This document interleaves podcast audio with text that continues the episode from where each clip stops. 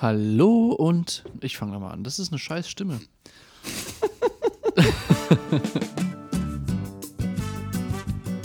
Herzlich willkommen zu Spielsteine Scherben, dem Brettspiel-Podcast seit 1142. Und wir schreiben Folge 7, die verflixte Folge 7. Hallo Maschu, wie geht's dir? Grüßt dich, grüßt euch. Mir geht's sehr, sehr gut. Wobei das stimmt nicht ganz. Wegen der Isolation muss man immer ein paar Punkte abziehen. Ja. Das äh, ist wie, wenn man in einem wunderschönen Restaurant ist und hat aufgegessen und sieht auf einmal einen Käfer ganz unten in der Suppe, nachdem Aber man die in ausgeschlürft hat. Anbetracht der Tatsache, dass du dich im Restaurant befindest, beziehungsweise immer noch wohl und äh, Mhm. gesund zu Hause sitzen kannst und Brettspiele spielen kannst, trotzdem Prädikat gut, oder? Ja. Aber ich bin wirklich in einem Restaurant. Der Lockdown kam, als ich gerade beim Italiener um die Oh, Ecke war. oh Seitdem je. seit vier Wochen. Seit vier Wochen äh, Nudeln. Ähm, Nudeln und Skat. Nudeln, Nudeln, Skat äh, und Scusi. Heißt so Cool. die Folge. Vielleicht. Das klingt cool. Ja, wir schreiben Folge 7. Wir haben heute zwei große Spiele auf dem Programm, die wir gern besprechen wollen würden. Äh, Das ist zum einen das Spiel, das der Maschu vorstellen wird. Aller Erde von Uwe Hm. Rosenberg. Und ähm, ich werde ein bisschen über ein etwas älteres Spiel sprechen, nämlich das äh, Spiel Troyes. Wie die französische Stadt in der Champagne. Troyes. Stark. Und bevor, das, bevor wir das machen, wollen wir kurz darüber reden, was wir denn in der Isolation in den letzten Wochen so jeweils gespielt haben unter veränderten, unter erschwerten Bedingungen. Maschu, was war bei Mhm. dir auf dem Brettspieltisch? Also so erschwert war es bei mir nicht, da ich ja mit meiner äh, wunderbaren Brettspielenden Le äh, Lebensgefährtin jemanden in der eigenen Wohnung habe, der aushalten muss, wenn die ganzen neuen Brettspiele reinkommen und die mit mir spielen muss. Aber das zum Glück auch gerne macht. Das war eine Achterbahnfahrt, der Satz. ähm, eine emotionale. Und ähm, ansonsten spielen wir ja ganz brav über Tabletop Simulator, wir beide, damit wir unsere wöchentlichen Spie äh, Spielesessions aufrechterhalten. Moment mal, Und- Tabletop Simulator? Was ist denn das genau? Moment, jetzt, jetzt kommt die Frage. Das ist so ein kleiner, äh, wie in einer Uwe Rosenberg-Anleitung, so ein Ja. Textblock an der Seite mit Uwe Rosenbergs Mit Gesicht dran. Was ist eigentlich Tabletop Simulator? Kleiner Zeigefinger an der Seite. Ja. Ähm, weißt du was? Äh, sag du doch mal, was Tabletop Simulator ist. Äh, also die gefühlte Antwort ist, es ist die Rettung in der Corona-Not für mich. Ja, vielleicht weniger emotional aufgeladen. Es ist ein, ähm, eine App, ein, eine Engine, ein Spiel, das man zum Beispiel in Steam runterladen kann für Windows-Systeme und eigentlich mh, erstmal nur äh, ein Programm ist, das dir die Möglichkeit bietet, ganz, ganz viele Brettspiele online, alleine oder gegen äh, Freunde remote zu spielen am heimischen Oder PC. Fremde, Oder auch Fremde, ja, die tatsächlich. dann zu Freunden werden. es, also man würde sagen, das ist eine Engine, um Brettspiele zu spielen. Äh, ein kleines Add-on zu dieser Aussage, eine sogenannte Expansion. Und zwar kann man das Spiel nicht nur auf Windows-basierten Systemen spielen, sondern auch auf Mac-basierten Systemen. Aber Ja. Achtung, wenn ihr das neueste Catalina-Update drauf habt, dann funktionieren 32-Bit ähm, Programme oder Spiele in diesem Fall nicht mehr. Deswegen vielleicht noch ein bisschen warten, bis die Updates beim Tabletop Simulator angekommen sind. Mm, okay. Und äh, bevor man das macht. Ansonsten muss man sich nämlich mit Bootcamp eine Windows-Partition draufziehen. Aber das Coole an Tabletop Simulator ist, dass wir dort eben im äh, Workshop uns jede, jede, jede Menge ähm, Brettspielumsetzungen für Tabletop Simulator kostenlos, sobald wir das Programm einmal haben, ähm, abonnieren können, das heißt runterladen können, ins Spiel integrieren können und dort eben dann alleine oder, z- oder zu mehreren äh, spielen können, ohne Mehrkosten. Ähm, Genau. und es gibt einfach einen riesigen Katalog. Das äh, reicht von offiziellen Umsetzungen der Macher, also viele Kickstarter-Games ähm, sind auch vor Release schon äh, im Tabletop Simulator anspielbar. Das sind teilweise von den äh, Autorinnen äh, offiziell gemachte Versionen für den Tabletop Simulator und sehen dementsprechend super aus, bis hin zu eben äh, Fan-Umsetzungen, die auch von super gut, äh, exzellent bis zu okay, ist eine Umsetzung reichen. Ja, also manche Sachen äh, sind automatisiert, das heißt, der Aufbau ist schon geregelt. Manchmal muss man sich alles selber raussuchen, aber meistens sind die sehr, sehr gut gemacht. Ja, also so, dass man sich wirklich denkt, das, was man äh, am Face-to-Face und äh, Dinge in die Hand nehmen verliert bei Brettspielen, die Taktilität, gewinnt man irgendwie durch den erleichterten Aufbau zurück. Ja, weil Tabletop Simulator ja auch eine Art von Sandbox ist. Du kannst halt mit den Objekten dann auch in den Spielen arbeiten. Kannst dir beispielsweise, das haben wir jetzt bei einem Spiel gemacht, wo wir das Gefühl Gefühl haben, der, der, äh, die Map, der, der, der Spielplan ist zu klein, dann ziehen wir uns den einfach mal einmal groß, bevor wir spielen. Also so Sachen funktionieren super darin. Und ich glaube, die ähm, Spielbarkeit von Brettspielen in diesem Simulator, die hängt weniger davon ab, wie gut das jetzt umgesetzt ist, also ob da jetzt Skripte dabei sind oder nicht, sondern das hängt mit dem Spiel selber zusammen. Also bei mhm. sehr, sehr komplexen Spielen mit sehr vielen Elementen wird es irgendwann ein bisschen haarig. Also ein, ein, Beispiel, es gibt zum Beispiel auch eine, eine Gloomhaven-Umsetzung für ähm, Tabletop Simulator, die habe ich mir auch mal angeguckt, du glaube ich auch.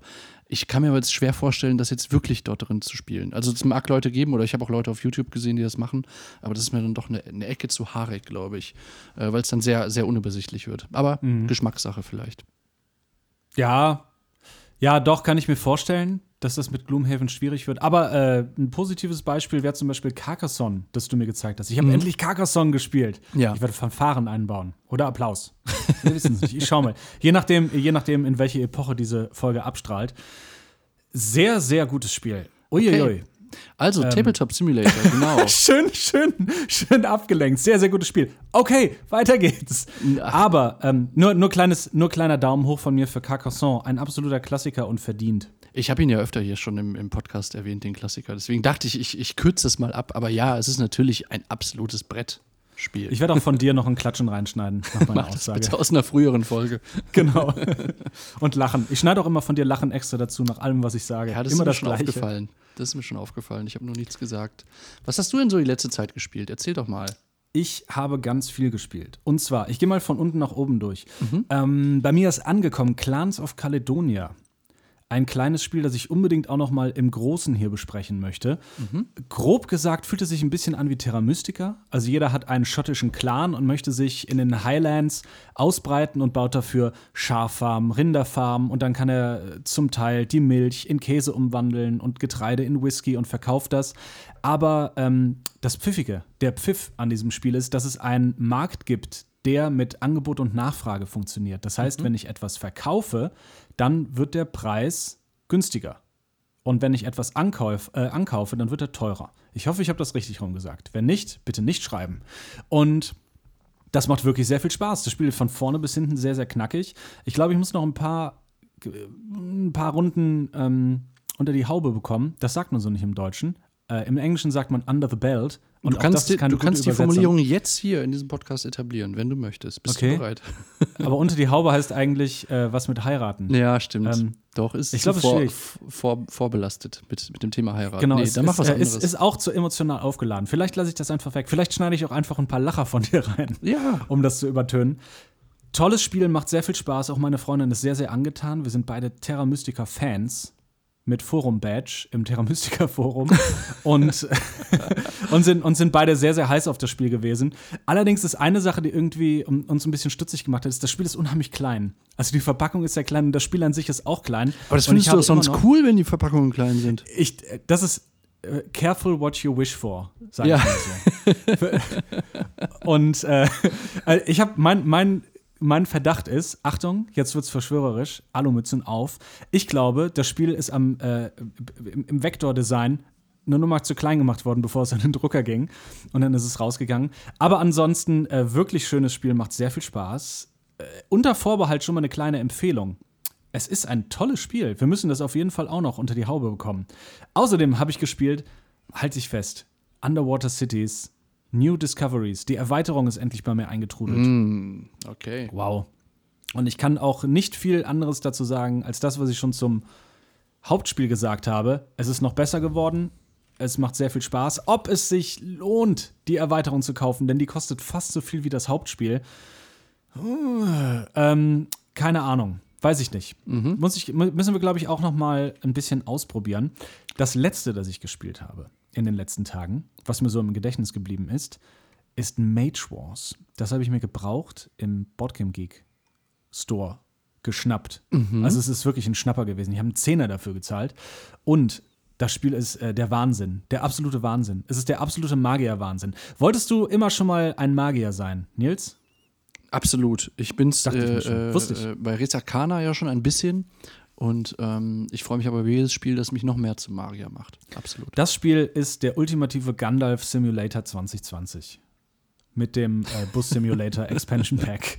Ich möchte Äh, aber auch ein Cover, das, Kiel. ein Cover, das sich ästhetisch anlehnt an den Bus- und Landwirtschaftssimulator. Der Magier- Magier-Simulator 2020. Also ich, ich, würde, ich würde sagen, ich würde sagen, was der Bus-Simulator für äh, Berufssimulationen ist, ist Mage Wars für Magier-Simulationen, auch was Ja. das Design angeht. Ich finde es nur konsequent, weil auch Magier ist am Ende nur ein Beruf unter vielen. Und warum Das sollte doch man so. der eine Sonderstellung bekommen, Ja. äh, indem du völlig fantastische, äh, ähm, ins äh, Reich des Unrealen äh, abdriftende äh, Zeichnungen aufs Cover platzierst? Nein, du kannst es auch sehr sachlich und sehr nüchtern illustrieren äh, und damit auch nochmal eine ganz andere Käuferschaft vielleicht ansprechen. Die Damals so am Grabbeltisch im Saturn äh, ja, oder auch im Grabbeltisch im, im ähm, Spieleladen einfach mal so ein Ding mitnimmt, einfach weil es nüchtern, sachlich und äh, echt rüberkommt. Einfach weil da ein Siegel drauf ist, wo steht gutes Spiel.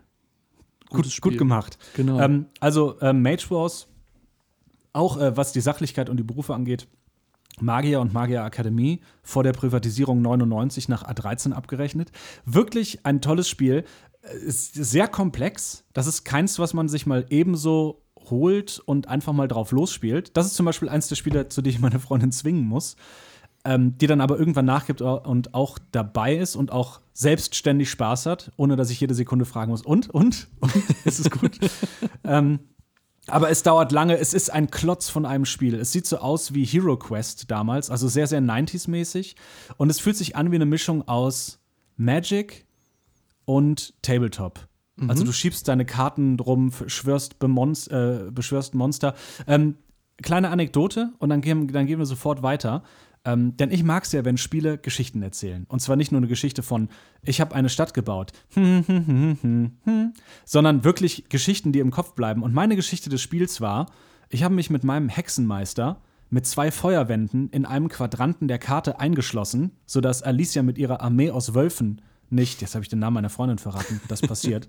ähm, aber das ist okay. Vielleicht wird sie irgendwann auch mal als Gast in diesem Podcast kommen. ja.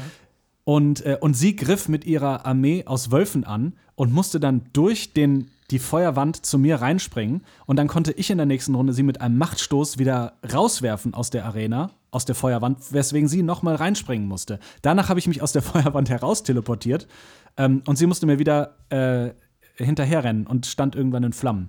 Wow. Ähm, vielleicht klassische Geschichte von, muss man wahrscheinlich dabei gewesen sein. Nö, habe ich gar nicht aber- das Gefühl. Das ist gut. Huh, gerade noch so. Ich habe gedacht, ich war mir nicht sicher. Ich war mir nicht sicher, wie es rüberkommt. Im Aber Kopf man, hat man so merkt ja, wie, wie, es dich mitgenommen hat. Das ist ja das Wichtige. Und offenbar schafft mich das Spiel das, dass es einen mitnimmt und in Erinnerung bleibt. Also ich kann jetzt schon sagen, ich glaube, das ist was für uns. Ich glaube, das ist ein Spiel, äh, ein Spiel, das man sich mit einer Freundin oder einem Freund holt, der oder die ebenso sehr Vielspielerin ist. Das war auch ein guter Satz, den schreibe ich, den tätowiere ich mir äh, ins Augenlid. Und ich glaube, das ist ein Spiel, das davon lebt, dass man einen festen Spielpartner, eine feste Spielpartnerin hat, mit, ähm, mit der man das öfter mal macht. Ist das ein Legacy-Spiel oder warum sollte Nein. das? Okay. Aber Nee, es ist aber so ein es es Meta-Legacy. Meta-Legacy ist, dass du, äh, dass du zusammen besser wirst. Ja, genau, das, dann, dann unterschreibe ich den Satz so. Wenn Meta Legacy das heißt, dann ist das Meta Legacy. Wenn etwas Meta Legacy ist, dann das. Also ein Spiel, in dem man zusammen besser werden sollte und in das man doch die ein oder andere Stunde reinpowern muss. Aber da muss ich ganz ehrlich sagen, für 10, 20 Euro gebraucht. Und das ist, also äh, so 20 Euro ist so der Durchschnittspreis. Es kostet neu, glaube ich, 40, 50 von Pegasus. Ich glaube, das lohnt sich. Ich glaube, das lohnt sich richtig, da ein bisschen, äh, ein bisschen Geld zu investieren und viel Spaß rauszubekommen. Kleiner Disclaimer: Das Spiel heißt mittlerweile Mage Wars Arena, weil Mage Wars Academy ist so die Kids-Version davon, ohne Karte. Da spielt man nur, also ohne Map, auf der man sich bewegt und nur mit Handkarten. Und ich glaube, dass es kaum einen Unterschied zwischen der neuen und der alten Version gibt. Das heißt, wenn ihr irgendwo günstig Mage Wars findet und ihr habt irgendwie Bock darauf, nochmal 12, 13, 14 zu sein und mit euren Cousins, Brüdern, Schwestern oder wem auch immer Magic zu spielen, aber mit ein bisschen mehr Tiefe und nicht, okay, 2000 Euro Karten investieren. Mage Wars Arena oder Mage Wars, glaube ich, ganz geil. Ähm, Mhm. Lass uns da mal zurückkehren in das Spiel, in diese Gefilde, wenn wir das beide mal gespielt haben und ein paar Spiele unter der Haube haben. Apropos, wenn wir das beide mal gespielt haben, ähm, Clans of Caledonia, da hatten wir vorher kurz drüber gesprochen. Das gibt es ja offenbar nicht auf dem Tabletop Simulator, den wir eben Genau. vorgestellt haben. Ich habe aber gerade parallel recherchiert, auf der äh, Website Tabletopia gibt es eine Version, die man zusammen spielen kann. Das äh, wollte ich eben nachschauen, das war mir eingefallen, als du das erzählt hast. Und ähm, die kann man auch noch nennen. Also die hatten wir auch, glaube ich, in der letzten Folge schon mal genannt. Äh, ausprobiert und dann aber wegen zu viel Andrang auf, den, auf die Server, vermutlich, äh, hat es nicht geklappt. Ich habe in der Zwischenzeit aber schon diese Seite einmal erfolgreich äh, äh, angesteuert und auch ein Spiel darauf gespielt. Also es erinnert, erinnert sehr an ähm, Tabletop Simulator, ohne aber diesen, die Sandbox-Haftigkeit, also ohne dass du mit den einzelnen Objekten jetzt sehr viel anstellen kannst. Das ist dann schon sehr gestreamlined auf die jeweiligen Spiele, was aber auch natürlich äh, ist vielleicht ein bisschen vereinfacht, genau. Aber da könnten wir es spielen. Und, Dann lass ähm, uns das doch mal machen und dann geben wir mal Feedback für die Leute da draußen. Ja. Für die Leute. Ich meine, das ist Und- jetzt so, so ein genereller Disclaimer, dass die Spiele, über die ich heute rede und die ich gespielt habe, die habe ich alle im Internet gerade kennengelernt, so, weil es Mhm. einfach gerade keine Möglichkeit gibt, ähm, äh, sich mit. Also die gleiche Ausrede, die man den Eltern vorbringt, wenn man jemand Neues mit nach Hause nimmt. Also, ey, nicht wundern, ich habe die Person im Internet kennengelernt, welche Ja, ein bisschen weird ist. Ich finde es auch irgendwie nice, dass äh, sich das Brettspielen jetzt auch noch so ein bisschen ins Internet verlagert. Also jetzt gerade macht es total Spaß und es ist wirklich ähm, eine glückliche Fügung, dass es diese, diese Plattformen alle Ja. gibt ähm, und die dass sie schon so ausgereift sind. Und ich habe auch gehört, dass der äh, äh, Verkauf von Tabletop Simulator bei Steam auch hochgegangen ist jetzt in den letzten Wochen. Also das kann ich mir sehr gut vorstellen. Höchstwahrscheinlich, weil wir das angesprochen haben, deswegen, sage ich einfach genau. mal. Ja. wo, wo, wo, wo wir gerade, wo wir gerade dabei sind, wahnsinnige Dinge zu sagen. Mhm. Wie zum Beispiel, dass wir alleine den Tabletop Simulator Preis hoch, äh, die Nachfrage hochgeschraubt haben. Was hast du denn so gerockt in den letzten Wochen? Ähm, ich habe äh, mit euch zusammen, also mit dir und noch einem Freund, Root ausprobiert. Root, das Waldspiel. und das Spiel hat mir unfassbar gut gefallen. Ähm, wenngleich ich auch äh, jetzt noch gar nicht so viel sagen kann, weil wir ja nur eine Runde und dann auch noch im Tabletop Simulator, was ja auch eben nicht objektiv jetzt wiedergibt, wie das Spielerlebnis sein sollte, ähm, ist, ähm, vielleicht ist es auch gar nicht die allerbeste Idee, Root als allererstes im TTS auszuprobieren, aber uns blieb keine andere Wahl. Und wir haben es gemacht. Deswegen haben wir am Anfang auch relativ viel Zeit damit verbracht, nochmal Regeln nachzuschauen. Das ist aber jetzt nicht repräsentativ, glaube ich, äh, zumindest in dem Umfang, wie wir es gemacht haben, für ähm, das Spielen mit dem, äh, mit dem physischen Produkt Root. Ich, aber das, äh, ich, ich glaube, ich habe für mich rausgefunden, warum Root auf Tabletop Simulator so ein Problem war. Mhm. Und zwar, man hat, äh, also ganz grob zu Root, jede Fraktion ist anders, die die Spieler spielen können. Und ähm, man muss die ganze Zeit von seinem Fraktionstableau zur Mitte wechseln und ist die ganze Zeit nur dabei, diese eigenen Regeln, die unheimlich komplex sind, äh, zu betrachten und dabei dann in die Mitte des Tisches zu gucken. Und das ist dann ohne, äh, da- das ist mit den echten Augen und dem echten Kopf doch leichter, als wenn man die ganze Zeit die rechte Maustaste halten muss. Ja, das, war ist mein halt so, so ein. Ding, genau, beim Tabletop Simulator musst du ja praktisch die Augenbewegung immer einmal mit der Maus vollführen oder mit, mit der Tastatur mit der Maus musst du sozusagen deinen Blick verändern auf den Brettspieltisch. Und das sind alles Sachen, über die man sonst ja im analogen Spiel, im, äh, im echten Brettspiel ja nicht nachdenkt, wie man seine, wo, wohin man blickt, das passiert alles automatisch und hier muss es aber eben auch äh, nachsimulieren, zumindest wenn du so einen großen Spieltisch mit so vielen Elementen hast. Und es Ähm. sei, und, und natürlich auch, wenn man nicht die Zeit in der Isolation nutzt, um sich eine Apparatur zu bauen, in der man allein mit der Augenbewegung und so zusammengeschraubten und geklebten Holzstückchen die Maus bewegt. Wo du es gerade sagst, ist Tabletop Simulator nicht auch für Virtual Reality Brillen kompatibel? Genau. Und, Also, und man wenn man sich das nicht leisten machen. kann, wenn Ja. man sich das nicht leisten kann, kann man sich eine Apparatur bauen, die von den Genau, Augen direkt zur. Maus führt. Nee, ich fand Root extrem cool, weil es dieses ähm, asymmetrische Spielprinzip, was du schon angesprochen hast, hat. Also, dass die Fraktionen nicht nur unterschiedlich funktionieren, unterschiedliche Dinge können, sondern die spielen sich wirklich komplett anders. Also, sie haben teilweise halt Mechaniken, die keine andere äh, Fraktion hat. Äh, Spielabläufe unterscheiden sich komplett, zwischen, zum Beispiel zwischen den Vögeln und den Katzen. Äh, dann hast du wieder die Rebellen, die ähm, eigentlich sehr viel später eher oder etwas versetzt, zeitversetzt erst richtig ins Spiel kommen, äh, wenn du ähm, dann eben auch mit Katzen und äh, Vögeln spielst. Dann hast du noch den, äh, wie heißt der, der Vagabund, ja, der eben nur aus einer einzelnen Spielfigur besteht. Den haben wir bis jetzt noch nicht ausprobiert. aber der äh, klingt auf jeden Fall auch äh, sehr vielversprechend. Und was, das Gefühl, das man bekommt, ist, dass diese, diese Balance, die ja dann extrem wichtig wird, wenn du so asymmetrische ähm, mhm. Äh, Fraktionen äh, oder Spieltypen integrierst in ein Spiel, äh, das auf Area Control ausgelegt ist, dass du ähm, das schnell aus der Balance äh, fallen lassen könntest als Autor oder Autorin. Und es scheint aber zu funktionieren. Und das, das finde ich grandios. Das ist echt mhm großartig. Und ich habe Bock, ich kann jetzt gar nicht noch so viel mehr dazu sagen. Wie gesagt, nach einer Runde ist es äh, schwer, da jetzt irgendwie ein Urteil zu fällen. Möchte ich auch gar nicht. Äh, ich weiß nur, dass ich extrem Bock habe, das äh, weiterzuspielen und irgendwann auch mal wieder dann am echten Brettspieltisch. Ich glaube, das ist wirklich ein Spiel, das man noch einige Male spielen muss, um wirklich einen guten Überblick darüber zu haben, ob das ausbalanciert ist, ob es, äh, ob es auch Spaß macht, wenn man alle Fraktionen kennt oder ob der ja, ob die eigentliche Faszination eher jedes Mal was Neues zu spielen ist. Ich glaube ja, dass die Faszination sogar noch steigt, wenn du genau weißt, wie alle anderen äh, Fraktionen funktionieren. Mhm. Weil es dann auch kompetitiver werden kann, weil du dann eben auch beispielsweise bei dir, du hast bestimmte Abläufe, in denen du ähm, Aktionen machen kannst. Du bist da sehr eingeschränkt als, als, äh, als Vogelfraktion. Wie ist die offizielle Bezeichnung der Vögel? Die haben eine andere. Die äh, Erie, äh, Erie Dynasty. Mhm.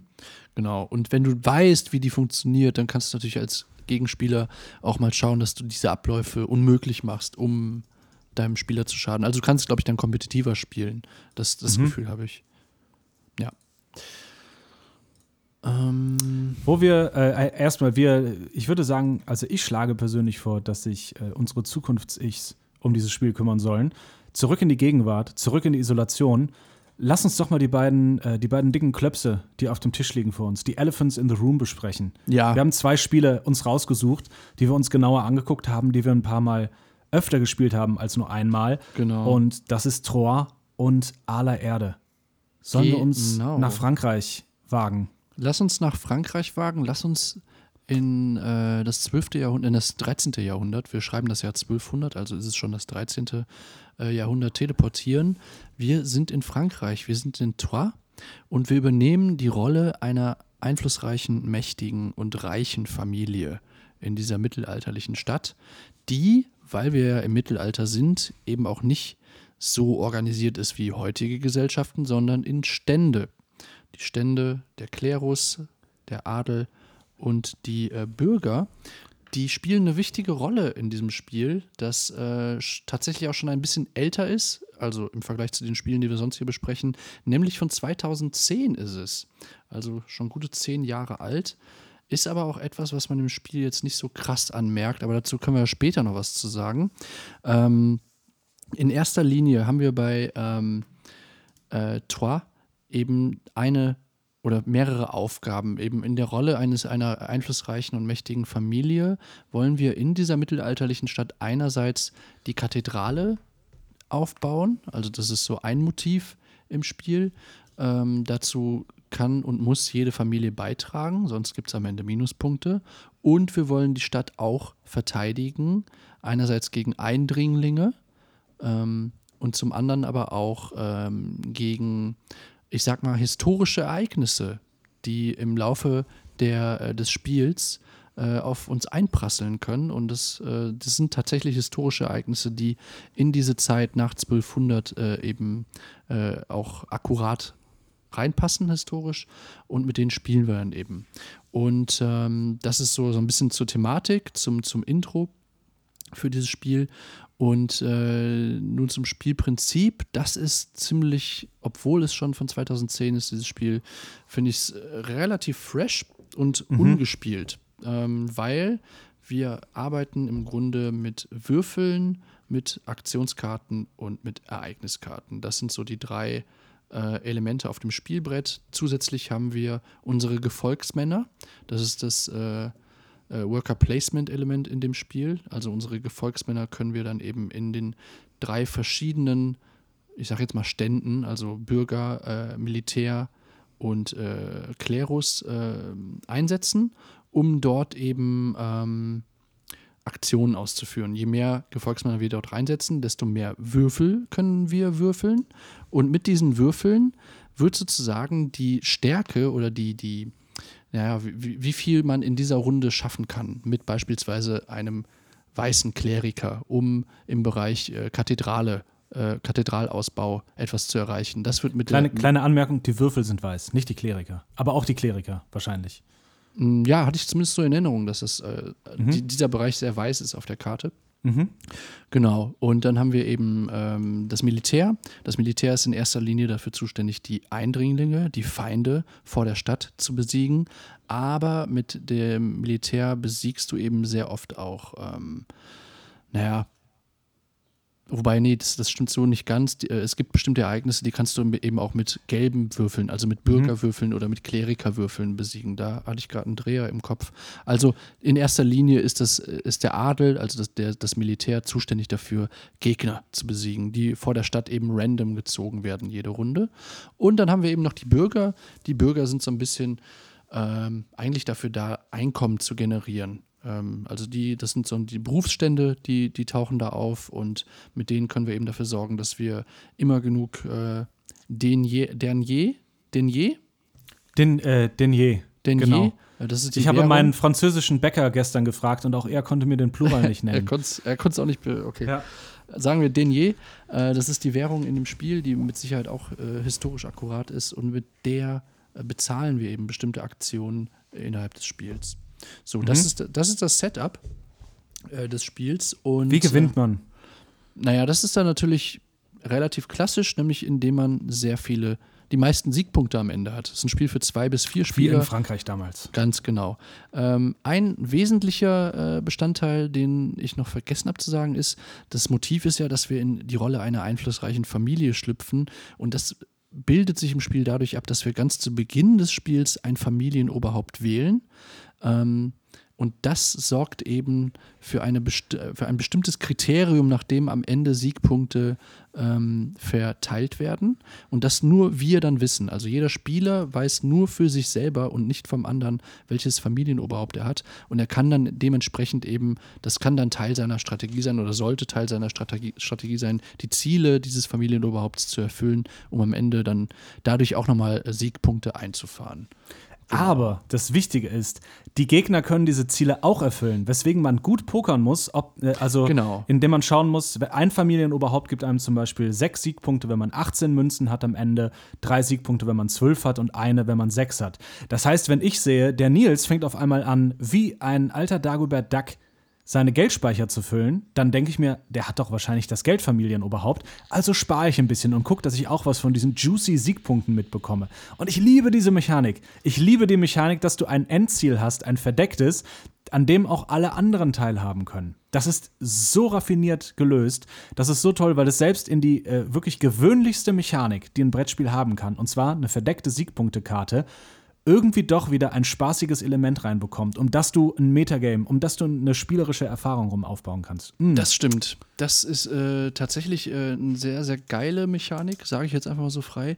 Ich habe okay. trotzdem eine kleine, äh, äh, jetzt als ich nochmal über das Spiel nachgedacht habe und auch über diese Familienoberhäupte, die ja irgendwie doch eine sehr zentrale Rolle thematisch und auch im Spiel übernehmen sollen, finde ich die dann in, was, was den Ausschlag in der Punktewertung angeht, noch Mhm. ein bisschen zu wenig wichtig.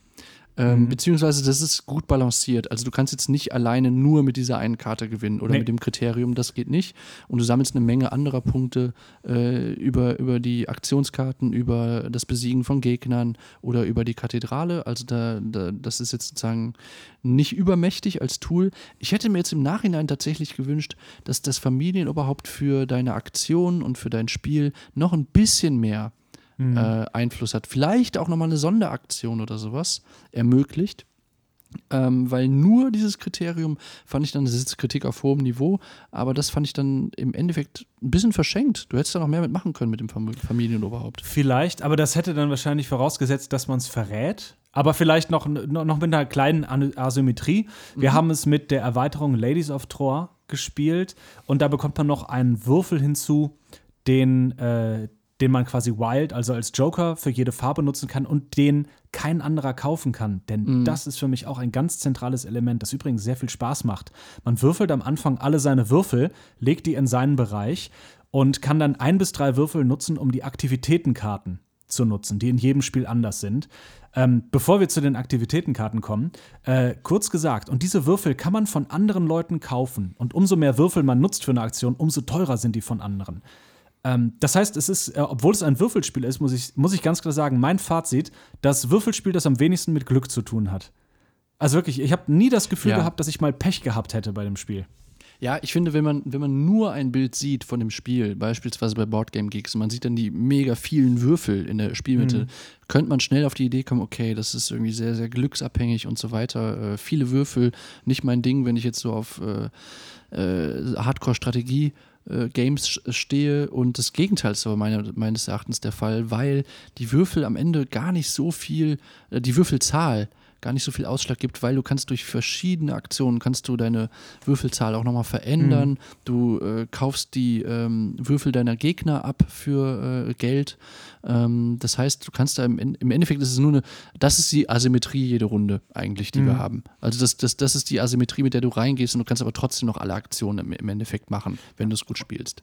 Und es ist ja auch so, wenn dir jemand deine Würfel wegkauft, hast du Geld, um auch ihm die Würfel wieder Genau. wegkaufen zu können. Also wirklich sehr, sehr fein. Aber mein Hauptpunkt äh, sind halt wirklich, oder mein Hauptaspekt des Spiels sind eigentlich die jedes Mal wechselnden Aktivitätenkarten, die auftauchen. Ja, das genau. Das ist super cool, weil es thematisch, finde ich, enorm gut umgesetzt ist. Also immer in, in, äh, das fühlt sich alles historisch sehr akkurat an. Genauso wie die Ereigniskarten.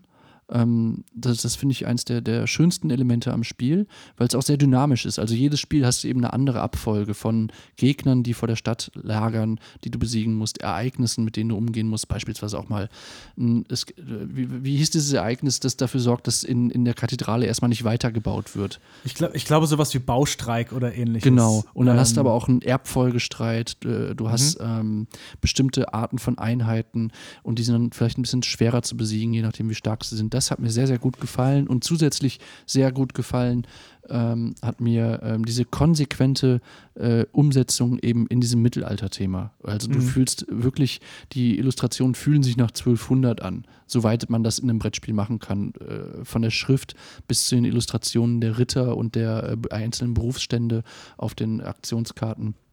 Macht das wirklich Ja. für jemanden, der ein bisschen Fable fürs Mittelalter hat.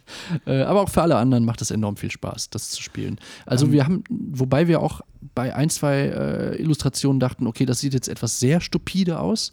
Äh, das könnte aber auch damit zusammenhängen, dass äh, bestimmte Motive und Illustrationen im Mittelalter einfach auch ein bisschen doof aussahen und ein bisschen sehr Ja. einfach waren. Das weiß als, ich jetzt äh, gerade nicht. Als, äh, als kleinen Exkurs sei hier zu empfehlen, es gibt Seiten im Internet, wo Katzen und Löwen aus dem Mittelalter gezeigt werden, wie, die, wie damals, äh, wie man sich damals vorgestellt hat, dass Katzen und Löwen aussehen im europäischen Ja. westlichen Mittelalter.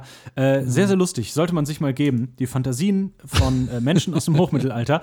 Ähm, ich muss unbedingt auf die, äh, auf die ähm, Aktivitätskarten zu sprechen kommen. Ja, Aktivitätskarten machen folgendes: Es gibt ja drei Gebäude: Rot, Militärkaserne, Weiß.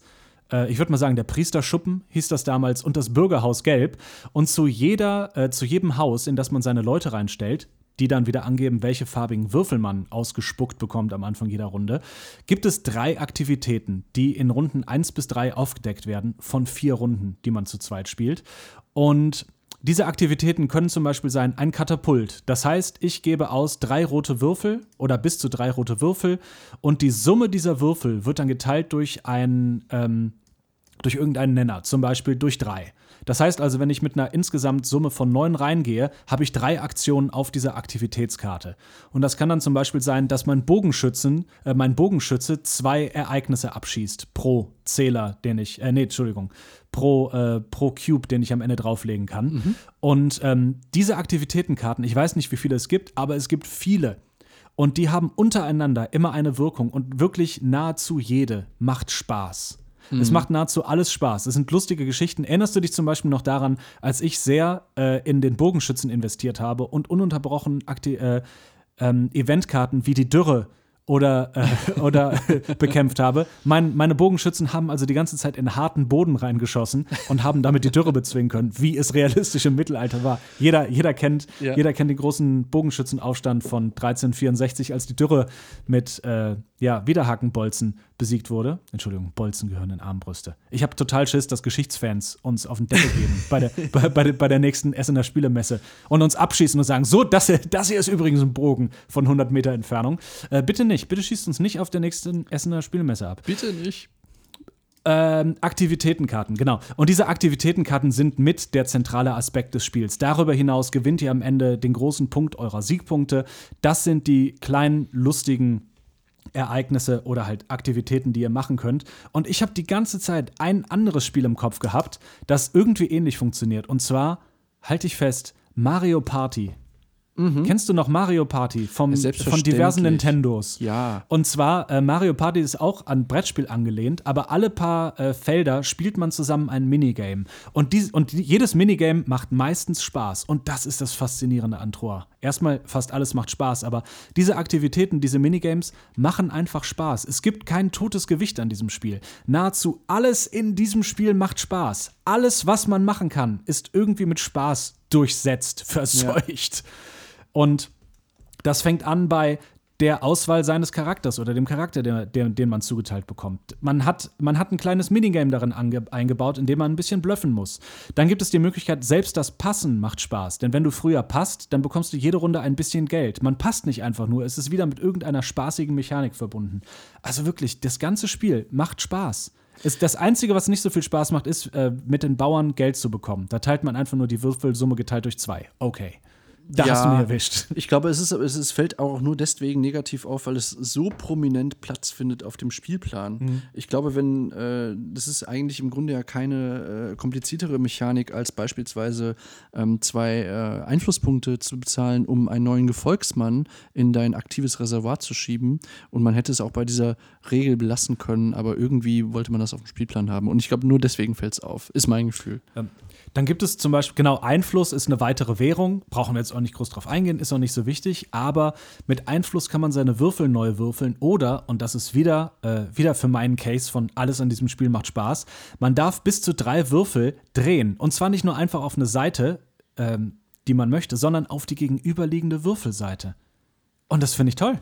Ich finde es mhm. gut, dass es nicht einfach nur irgendetwas ist. Nein, es macht wieder Spaß. Man muss wieder abwägen. Da ist wieder eine Entscheidung drin. Nahezu alles an diesem Spiel ist eine Entscheidung, die dazu auch noch Spaß macht. Und das ist am Ende eigentlich das, was für mich ein sehr, sehr gutes Spiel ausmacht. Und für mich Habe ist halt eine Sache, äh, die mir extrem gut gefällt, neben denen, die du genannt hast, ist der, ähm, das, das Feld vor der Stadt, in die Ereignisse und Gegner sortiert werden. Da kommen für mich so zwei äh, Elemente zusammen, die ich enorm mag an Spielen. Das ist zum einen eben das Element, dass man, das kennen wir auch aus anderen Brettspielen, äh, eher so, so, so Rollenspiele, wo du einen Gegner hast, den du erstmal besiegen musst, bevor es irgendwie weitergeht. Mhm. Also diese, diese Mechanik habe ich jetzt kein, kein griffiges Wort für, aber du weißt, glaube ich, was ich meine. Ähm, das ist das eine.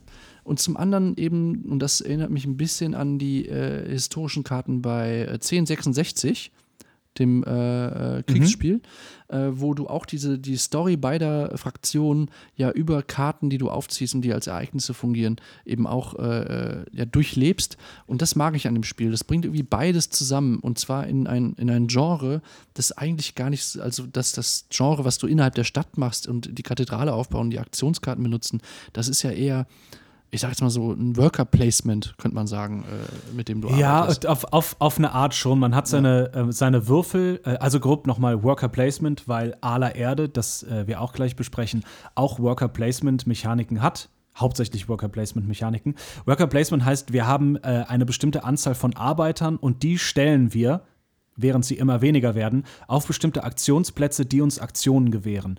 Und mit etwas äh, Fantasie kann man halt in ähm, in Troyes auch diese Worker-Placement-Mechanik ausmachen. Also es ist ein relativ klassisches Worker-Placement-Game, aber mit diesem interessanten Spin, dass die Arbeiter verschieden viel wert sind und dass man sich Arbeiter von anderen Spielern kaufen kann. Und das macht es wirklich äh, faszinierend spaßig. Es gibt aber zwei, drei Negative an dem Spiel. Hast du auch was? Hast du was auf deiner Negativliste? Ich habe meine schon genannt. Also ich hätte mir gewünscht, okay. dass man die Familienoberhäupter stärker macht. Und ähm, das Zweite, das habe ich jetzt eher gerade gedacht, als ich äh, über die äh, Ereignis- und äh, Gegnerfeldleiste vor der Stadt genannt habe, äh, gesprochen habe. Da hätte ich mir eher, also da wünsche ich mir noch ein bisschen mehr. äh, mhm. an Ereignissen, ein bisschen mehr noch das Gefühl, eine Geschichte zu durchleben. Das könnte dann in den Bereich Add-on gehen, also wird es wahrscheinlich nicht mhm. mehr geben, weil das Spiel zehn Jahre alt ist. Ähm, ich habe gleichzeitig so ein bisschen die Angst, dass wir denselben Effekt haben wie bei Orléans ähm, wo zumindest du ja gesagt hast, das Add-on fühlt sich jetzt nicht so an. Also da gab es ja so ein Legacy-Add-on, wenn ich mich nicht irre. Ne? Ach so, nee, das ist ein eigenständiges Spiel. Das ist ah, ja, äh, Orleans okay. Stories. Ja. Das müssen wir beide einmal spielen. Da kann ich aber jetzt schon mal ganz kurz spoilern. Wir haben die kleinere Story von Orleans Stories gespielt. Es sind zwei im Spiel. Und wir haben es noch nicht mal zu Ende gespielt, weil wir es ehrlich gesagt so langweilig fanden. Und meine Freundin und ich spielen eigentlich selbst Spiele, die wir nicht so toll finden, wenigstens zu Ende. Und die Tatsache, genau. dass Orleans Stories das erste Spiel von wahrscheinlich, was weiß ich, 60 Spielen waren oder so, die wir zusammen gespielt haben, also verschiedene Spiele, dass wir nicht zu Ende gespielt haben. Und wir haben es zweimal ausprobiert. Wir haben zweimal angefangen und aufgehört. Sagt, glaube ich, sehr, sehr viel über Orleans Stories aus. Genau, und ähm, mein, mein ja. Punkt wäre jetzt eigentlich einfach nur gewesen, ich hätte es cool gefunden, wenn das Spiel sich noch ein bisschen mehr nach Trois Stories an, anfühlt. Mhm. Ja, verstehe ich. Das ist ja. ein bisschen, ja, kann ich nachvollziehen. Als Idee zum Beispiel, was mir eingefallen ist, wäre, wenn äh, also so eine Familie hat ja eigentlich äh, im besten Falle, nein, nicht im besten Falle, Entschuldigung, hat ja äh, äh, gerade für diese Zeit erstmal zwei Familienoberhäupter. Wenn man zum Beispiel sagt, ein Familienoberhaupt bekommt man auf die Hand mit einer verdeckten Agenda und das andere gibt einem eine offene Fähigkeit. Das mhm. wäre doch eigentlich eine coole Idee gewesen. Aber ähm, wie du gesagt hast, ist irgendwie Meckern auf hohem Niveau. Total. Ähm, ich habe zwei, zweimal Meckern auf niedrigem Niveau. Okay. Und zwar ähm, eine Sache, es gibt äh, im Add-on, dass einem übrigens diesen Familienwürfel dazu gibt, äh, was so ein bisschen in die Richtung geht. Aber ähm, die, das hat nicht nur mehr Karten, für äh, Aktivitäten und Events, sondern es hat auch, es bringt auch die Burgmauer ins Spiel. Man hat dann vier Plätze, über die man seine Burgwache laufen lassen kann und dann kriegt man besondere Aktionen. Und ich bin ganz ehrlich, wir haben es jetzt bestimmt, also ich habe es jetzt bestimmt sechsmal mit diesem, äh, mit der Burgmauer gespielt und ich habe in einem Spiel einmal fünf Punkte Würfel von 20 da rein investiert und es dann einfach ignoriert, denn ich habe das Gefühl, dass das Spiel einem schon ohne diese extra Option so viel bietet, dass ich das, glaube ich, einfach weglassen werde. Also ich sehe momentan nicht den, äh, nicht den Sinn und den Zweck beim Spiel, das zum Teil so knackig ist und so spannend in jeder Runde. Von den ersten paar, also die ersten zwei, drei Aktionen, da findet sich jeder irgendwie ein. Ja. Und auf einmal bist du wirklich in einem Punkterennen. Und dann weiß ich nicht, ob es so interessant ist, ja, diese Burgmauer-Mechanik dabei zu haben. Diese Burgmauer-Mechanik, die würde, glaube ich, mehr Sinn machen, wenn, wenn du noch eine Runde mehr hättest oder so. Vielleicht. Ich finde, ja. äh, so ist, ist dein Spielraum ja trotz allem relativ begrenzt. Du solltest schon überlegen, was du in welcher Runde, worauf du deinen Fokus setzt. Und in den meisten Fällen hast du, also ich habe da gar kein Auge und keinen Kopf für, mir jetzt nee. noch über diesen Burggraben Gedanken zu machen. Und ich finde den dann am Ende auch finde ich, die Bonnie rechtfertigen das nicht, dass du dort eben deine, deine Würfelpower irgendwie investierst. Ja. Aber ich kann mich irren, aber das ist zumindest mein Gefühl beim Spielen. Ja, ich habe ich hab auch das Gefühl gehabt, es passiert schon so viel in dem Spiel. Auch wirklich in dem Sinne, wo ich sage, hey, es ist doch genug. es passiert wirklich genug. Mhm. Das macht, das macht das, vielleicht ist das richtige Wort, das macht das Spiel für mein Gefühl manchmal ein bisschen unscharf. Ähm, und wo wir bei Unschärfe sind, ich muss ganz ehrlich sagen, ich weiß nicht, ob es der Zeit geschuldet ist, dem Jahr 2010, ein schlimmes Jahr für Ikonografie, aber das sind Spaß. 2010 war ein super ikonografisches Jahr. Ich wollte ähm, gerade sagen. Hallo? Und ähm, die Ikonografie des Spiels lässt für mich leider sehr zu wünschen übrig. Ich finde an sich die äh, Zeichen nicht sonderlich gut gewählt und manchmal sagen sie auch eigentlich nicht das aus, was man äh, mit seinem ikonografischen Verständnis, das man sich angelernt hat und dass man, äh, also es ist ja eigentlich eine Sprache, die man neu lernt, eine ikonografische Sprache in diesen Spielen. Und ich habe das Gefühl, dass die Ikonografie nicht sehr kohärent ist also du, und auch nicht sehr die, stringent durchgeführt. Du meinst die Ikonografie der Aktionsfelder auf den genau, Aktionskarten. Genau. genau. Ja, also man, man, muss jedes Mal reinschauen ähm, und das Ganze läuft über drei Anleitungen. Das heißt, man sitzt manchmal da in seinen ersten zwei, drei Spielen und denkt sich, das macht überhaupt keinen Sinn. Das ist überhaupt nicht das, was ich mir da gerade vorgestellt habe. Mhm das fand ich sehr schwierig. Das bremst diesen Spielfluss. Ich habe das Gefühl, dass das einer der Punkte ist, wo man es vielleicht merkt, dass das Spiel schon zehn Jahre ja. alt ist, weil die äh, Welt der Brettspiel-Ikonografie sich doch ein bisschen ja. weitergedreht hat. Vielleicht. Ich weiß ja, das. Ich, äh, also ich muss wirklich sagen, ich, ich, ich, glaube, es ist meine Number One der schlechtesten Brettspiel-Ikonografien. Mhm. Das äh, ist sehr schade, weil das Spiel ansonsten, ganz ehrlich, vielleicht in meine Top 10 vorgedrungen ist. Ich mag das Spiel so sehr, aber äh, die, äh, ein, ein, es ist nicht schlimm. Es macht das Spiel nicht kaputt. aber es nervt bei einem Spiel, das so knackig läuft. Es ist wirklich ein Spiel bei dem, im, im besten Sinne. Ich mach was, du machst was. Zack, zack, zack, zack. Ja. Und dann jedes Mal, wenn die äh, Aktivitäten neu rausgesucht werden, nochmal reinzugucken, dann hat es auch manchmal damit zu tun, dass man sehr finesse-artig spielt. Also es gibt wirklich Moves, die sind sehr, sehr gut. Wir haben in unseren letzten Spielen zwei, drei Sachen am Ende gemacht, wo man sich wirklich an den Hut tippen konnte und sagen konnte, hey, guter Move, nicht schlecht. so, äh, würde natürlich keiner von uns jedem machen, wir sind viel Nein. zu verbissen Genau. dafür, aber äh, normale Menschen, nicht wir, würden das machen. Freundlichere Nee, Menschen. Für mich ist es halt auch so ein, äh, es ist so knackig und du hast es in einer Stunde gespielt, auch im Tabletop Simulator. Äh, da geht es Mhm. auch schnell, weil eben auch nicht zu ausufernd im Material und in, in, in, der, in der Größe. Das ist so für mich das, das äh, Go-To-Spiel, so wie, wie Carcassonne eigentlich. Das kannst du immer mal schnell zwischendurch spielen, weil, und das hat jetzt einfach mit der aktuellen Situation zu tun, wenn wir uns jetzt vornehmen, Root zu spielen oder was weiß ich, wenn wir jetzt uns jetzt vornehmen. Europa Universalis zu spielen demnächst Ja. mal, da muss ich mir ja eigentlich einen kompletten Abend frei nehmen, Ja. ähm, um das zu machen. Und das ist aber ein Spiel, da kannst du wirklich, wenn du spontan Lust hast, kannst du sagen, ey, lass uns da mal eine Runde Trois Mhm. spielen und dann machst du das in einer Stunde. Und das, das finde ich halt cool an dem Spiel. Und es hat trotzdem genug Tiefe, dass du halt immer ein tolles Spielerlebnis hast. Das Ja. mag ich dran. Und ich habe auch das Gefühl, dass äh, quasi die Skill-Decke äh, recht hoch ist dabei, aber äh, mit einem mit einem relativ angenehmen Boden. Das heißt, jeder kann sich dazusetzen und hat irgendwie Spaß daran, so ein bisschen Würfel durcheinander zu rechnen, da halt wirklich alles Spaß macht. Das Spiel macht wirklich, äh, es, es ist mit Spaß durchzogen. Und ähm, deswegen kommt das Spiel, gerade was Worker Placements angeht, sehr weit äh, oben an bei mir. Noch eine kleine Info dazu würde ich sagen. Ich glaube, es eignet sich nicht absolut für Anfänger, weil die Spielmechaniken, was ja eigentlich etwas Positives ist, sehr ungesehen sind. Ich habe nicht das Gefühl, dass ich diese Mechaniken schon oft in anderen Spielen mitbekommen habe. Ähm, zum Beispiel dieses, dass du immer, äh, dass du immer die Würfelsummen teilen musst und so viele Aktionen rausbekommst, könnte vielleicht auch bei, ähm, ja, bei äh, bei Rechenschwäche ein Problem sein. Vielleicht so einmal drauf losgesagt, solltet ihr jemanden im Freundes- oder Bekanntenkreis haben, der nicht so gut mit Zahlen ist. Das könnte sehr, sehr schwierig werden. Und ähm, also man, muss, man muss schon recht viel rechnen dabei. Auf sehr niedrigschwellig, aber als kleiner Disclaimer dazu. Wir, äh, Brettspiele sind ja einfach ein schönes, inklusives Hobby. Und wenn man merkt, hey, ähm, das klappt nicht so ganz mit bestimmten Spielern, dann nutzt vielleicht ein anderes Worker Placement Game. Und ansonsten ist es zum Teil, manche Mechaniken wirken unheimlich raffiniert, aber sehr fremd für ganz klassische Brettspiel Brettspielmechaniken. Und ähm, das wäre noch so ein kleiner Disclaimer, aber das ist wirklich neutral zu sehen, ganz wertungsfrei. Da muss jeder für sich selber entscheiden, habe ich Lust auf sowas oder nicht. Für mich ist das Wichtige, es ist ein Spiel, das mir etwas gibt, was mir auf den ersten Blick kein anderes Spiel gibt. Alleinstellungsmerkmal. Last, last äh, PS äh, zu deinem, oder letzte Fußnote zu deinem ähm, Punkt, dass die ähm, Mechaniken teilweise sehr fremd wirken. Ich glaube, das ist meine Theorie, das hat damit zu tun, dass die Macher äh, des Spiels versucht haben, thematisch sehr exakt zu sein bei den Aktionen. Und äh, dass sie, dass wir, da wollten sie sehr genau sein. Also, was macht denn jetzt äh, dieser oder jener Beruf genau? Und haben das versucht, so gut es geht umzusetzen. Und das ist genau diese Balance, über die wir auch schon mal gesprochen haben, zwischen Mechanik und, und äh, thematischer Umsetzung, wo es vielleicht eine Idee zu, zu ambitioniert in Richtung Themenumsetzung und zu wenig, lass uns trotzdem den Spielflow aufrechterhalten. Äh, Ich, ist- für mich hat das aber also mit dem Spielflow trotzdem geklappt, aber vielleicht ist einfach, wie du gesagt hast, so eine andere Designphilosophie in den Mechaniken dafür verantwortlich, dass diese Designs etwas fremd sind und man kommt auch schnell rein. Als Ja. kleines Beispiel, und dann bin ich auch durch, ist, wenn man zum Beispiel Würfel von anderen Spielern kauft, dann werden die immer teurer, umso mehr Würfel man hat oder nutzt für eine Ja, Aktion und nicht umso mehr Würfel. Unintuitiv, dieses, dieses Genau. diese Mechanik. ähm, ja. Also, äh, um es so zu sagen, wenn ich eine Aktion mit drei Würfeln ausführe, dann kostet mich jeder Würfel von einem anderen Spieler sechs Denier.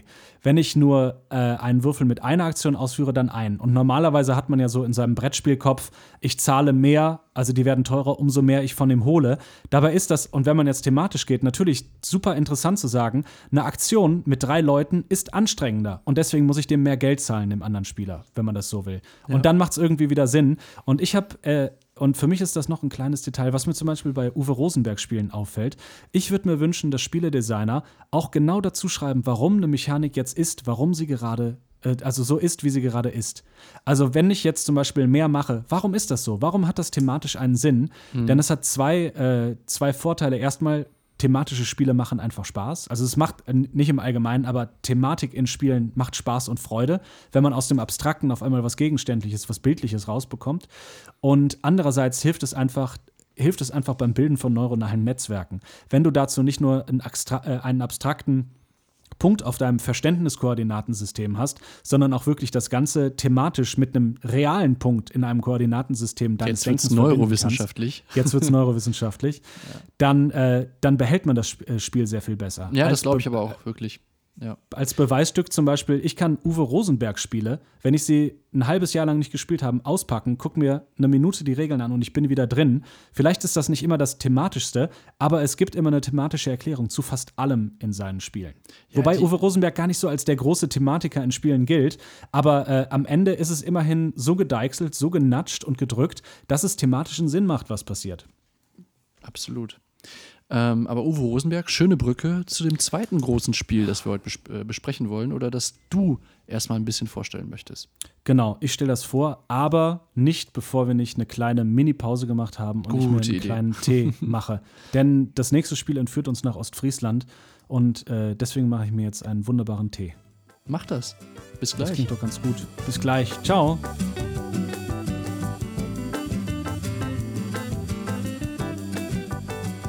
Willkommen zurück bei Spielsteine Scherben Folge 7. Ähm, ich hoffe, Maschu, dass du dir einen richtig schönen, leckeren, warmen Tee fertig gemacht hast in der Pause. Äh, ich hab's nicht. Hast du nicht? Aber ich, du hast es doch vollmundig hier. versprochen hm. vor, der, vor der Pause. Naja, aber ein Wasser. Das Problem ist, wir haben keinen Wasserkocher, sondern müssen immer im Kochtopf Wasser heiß machen. Ehrlich? Das war mir zu stressig. Ja. Kein Wasserkocher im Haus. Krass, ne? Wahnsinn. Mhm. So sieht's aus. Hätte ich jetzt auch keine Lust äh, drauf gehabt, muss ich ganz ehrlich sagen. Sakrileg für das, äh, für, für die Leute, über die wir jetzt sprechen. Und zwar nur in höchsten Tönen. Und zwar über die Ostfriesen. Denn es geht um aller Erde. das große Ostfriesland-Spiel. Von Uwe ähm, Rosenberg. Von Uwe Rosenberg. Ist es eigentlich unser erstes Rosenberg-Spiel, was wir hier im Podcast besprechen? Ich glaube ja. Ich glaube ja. Ich glaube, ja. weißt du, was ich gerade gemacht habe? Ich habe gerade die Unterlippe in den Mund genommen und so mit den Zähnen oben über den Bart gemacht. Kennst du die Geste? Mm, ja, ja, ja, ja. Dieses Ding so, ja, äh, so Hälfte so, jupp, äh, einwilligen, aber auf der anderen Seite scheiße peinlich. In der siebten Folge erst das erste Rosenberg. nee, man kann es auch positiv lesen, sagen, wir trauen uns erst nach ein bisschen, bisschen Einlaufzeit. Das stimmt. Ja. Ähm, ja, ich habe ja schon mal äh, ein Fest für Odin empfohlen, als eins der top muckeligsten äh, Spiele für die kalte Jahreszeit. Mhm. Und ich glaube, nee, ich glaube, ich habe noch nicht über Patchwork geredet. Ist auch ein muckeliges Spiel, aber ein sehr kleines Spiel. Trommelwirbel. Den muss ich scheinbar reinschneiden. Ah, da kommt der Trommelwirbel. Ähm, okay, stopp. Aller Erde ist ein Worker Placement Game aus dem Jahr 2014 für ein bis zwei Spieler, wenn man die Erweiterung Tee und Handel hat, sogar für drei Spieler. Wobei ich jetzt schon sagen kann, dass ich das, glaube ich, nie mit drei Spielern spielen möchte. Ähm, Ende. Punkt aus. Mehr muss man dazu nicht sagen. Das, ich finde, das Spiel steht auf eigenen Füßen. Moment, haben wir also, nicht zu dritt ausprobiert, aller Erde? Nee, haben wir nicht. Nee, wir nicht. Ja. aber, es, aber da, da es sich immer so anfühlt, als würde der Geist von Uwe Rosenberg mit dem Raum schweben, fühlt es sich manchmal so an, als würde man es zu dritt spielen. Das stimmt. Wir müssen es nie allein. man spielt es nie allein. Uwe, Uwe ist immer dabei, Beifahrer. Klassisches Uwe Rosenberg Beifahrerspiel. Aller Erde ist ein äh, wunderschönes Spiel von Dennis Lohausen designt. Jeder, äh, der diesen Namen kennt, wird sich jetzt denken, jupp, kenne ich. Dennis Lohausen ist der äh, wunderbare Artist, der die meisten, ich, ich, will fast sagen die meisten Spiele, aber ich sag mal, den, den dominantesten Teil der äh, Rosenberg-Veröffentlichungen mit äh, Artwork versehen hat.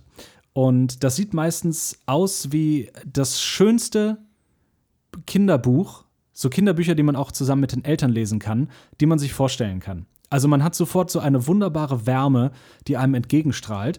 Aller Erde ist ein ziemlich schweres und also wirklich mit Gewicht, Körpergewicht, äh, schweres Spiel, das in einer ziemlich massigen Box daherkommt. Die Frage ist jetzt aber, was machen wir in Aller Erde?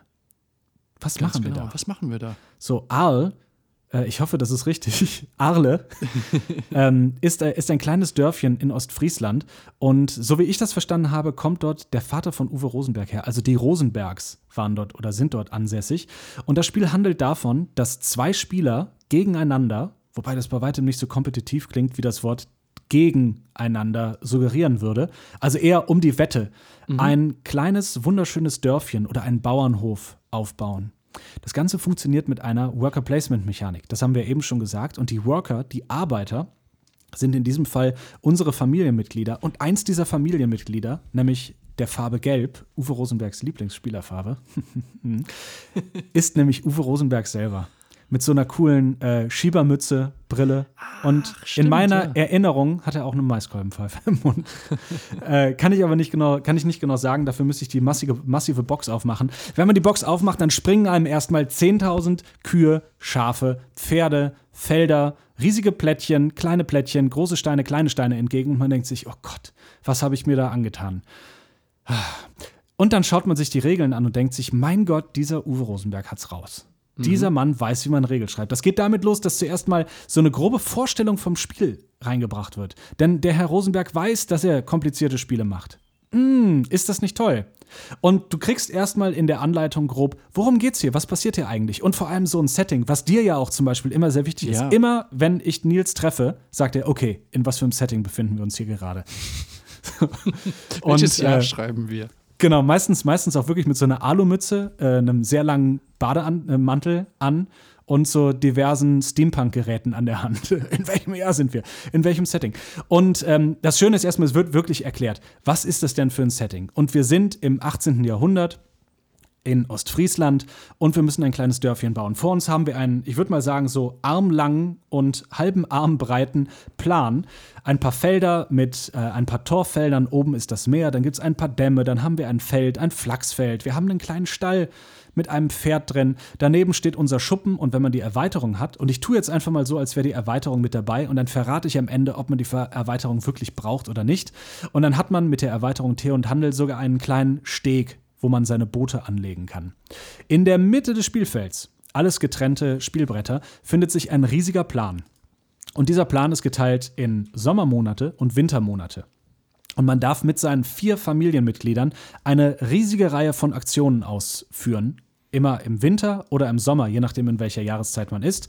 Es gibt kleine Bonusregeln, wie zum Beispiel, man darf einmal eine Aktion aus der falschen oder der anderen pardon, deswegen sollte ich Tee trinken, da muss man nicht so oft rülpsen, aus der anderen Jahreszeit ausführt, äh, dann gibt man den Startspielermarker an den nächsten weiter. Das heißt also, wenn man ohnehin in der nächsten Runde nicht der Startspieler wäre, kann man die Aktion relativ easy machen.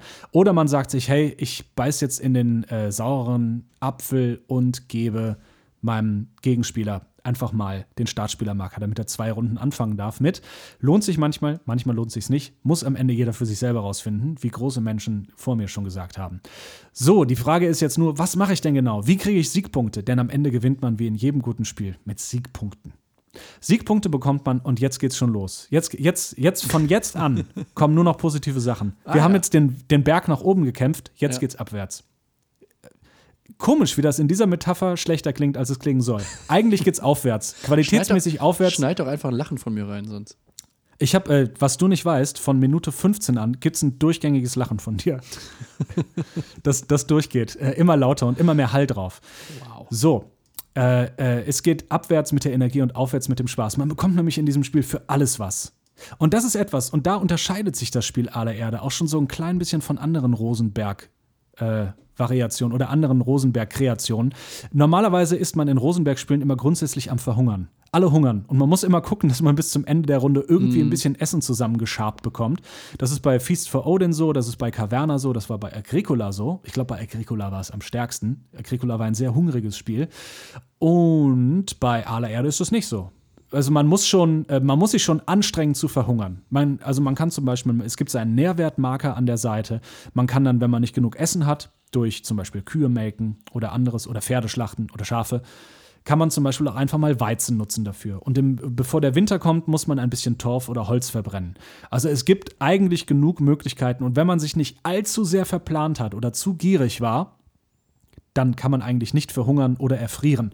Das ist auf jeden Fall schon mal positiv und das ist schon das erste kleine Sternchen für, äh, also auf meiner, auf meiner Checkliste für, ist das ein strategisches Uwe Rosenberg-Spiel, das ich irgendwem vor die Nase setzen kann und sagen kann, hier, lass uns eine Runde aller Erde spielen, wir toben uns aus. Ähm, yes, ganz, ganz großes Plus. Denn es gibt andere Uwe Rosenberg-Spiele, wo ich mir denke, pff, ähm, es ist jetzt nicht Monopoly schlimm, um Leute vom Brettspielen wegzubekommen, aber ich glaube, das kann sehr, sehr schnell überfordern. Ich glaube, es ist relativ, weil äh, aller Erde ist im Vergleich zu den anderen äh, Rosenberg-Spielen vielleicht ein bisschen einsteigerfreundlicher, wenn man es so formulieren Dach, kann. Dachte ich auch. Ich habe es jetzt aber noch mal, äh, also jetzt beim zweiten Spiel muss ich jetzt aber sagen, ähm, also die Tatsache, dass es einsteigerfreundlicher wirkt, hat nicht damit zu tun, dass es weniger komplex wäre, mhm. muss ich sagen. Nee, das ähm, es hat, auf gar keinen es, Fall. Genau. Es ist wie, wie viele Uwe Rosenberg-Spiele, ist es, äh, was die Schwierigkeit angeht, gar nicht so tief, sondern eher weit. Und auf diese Art und Weise dann wieder tief. Mhm. Äh, es, es, ist eine muntere Verquickung aus Komplexität und handlungsfähig oder Möglichkeiten. Also die Entscheidungen, die man trifft, sind ähm, manchmal sehr knackig und sehr konsequenzvoll, konsequenzhaft.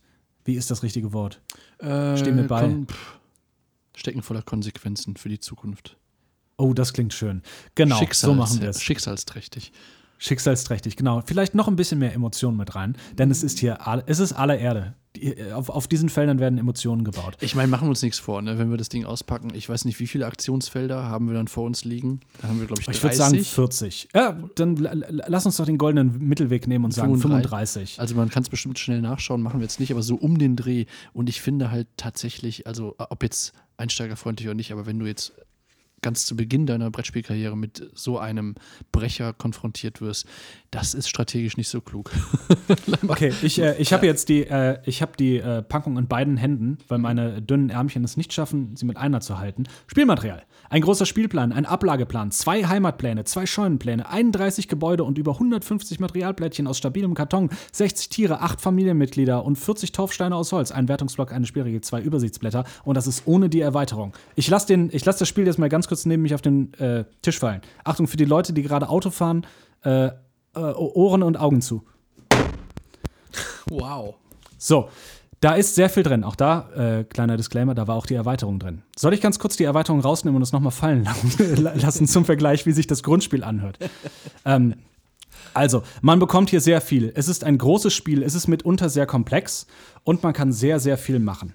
Thematisch ist es unheimlich süß und schön äh, aufgearbeitet. In ganz vielen Spielen, wo man etwas aufbaut, was wir wirklich sehr gerne, was sich wie ein roter Faden durch diesen Podcast zieht, haben wir ganz oft das Gefühl gehabt, habe ich am Ende wirklich was aufgebaut oder habe ich einfach nur Siegpunkte gemacht?